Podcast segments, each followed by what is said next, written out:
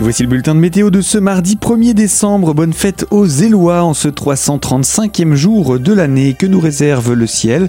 Eh bien, un temps gris, humide et doux. Le gris, ce sera la couleur dominante de notre ciel ce matin et même quelques bruits ou petites pluies qui se produisent par moments dans une atmosphère encore assez ventée.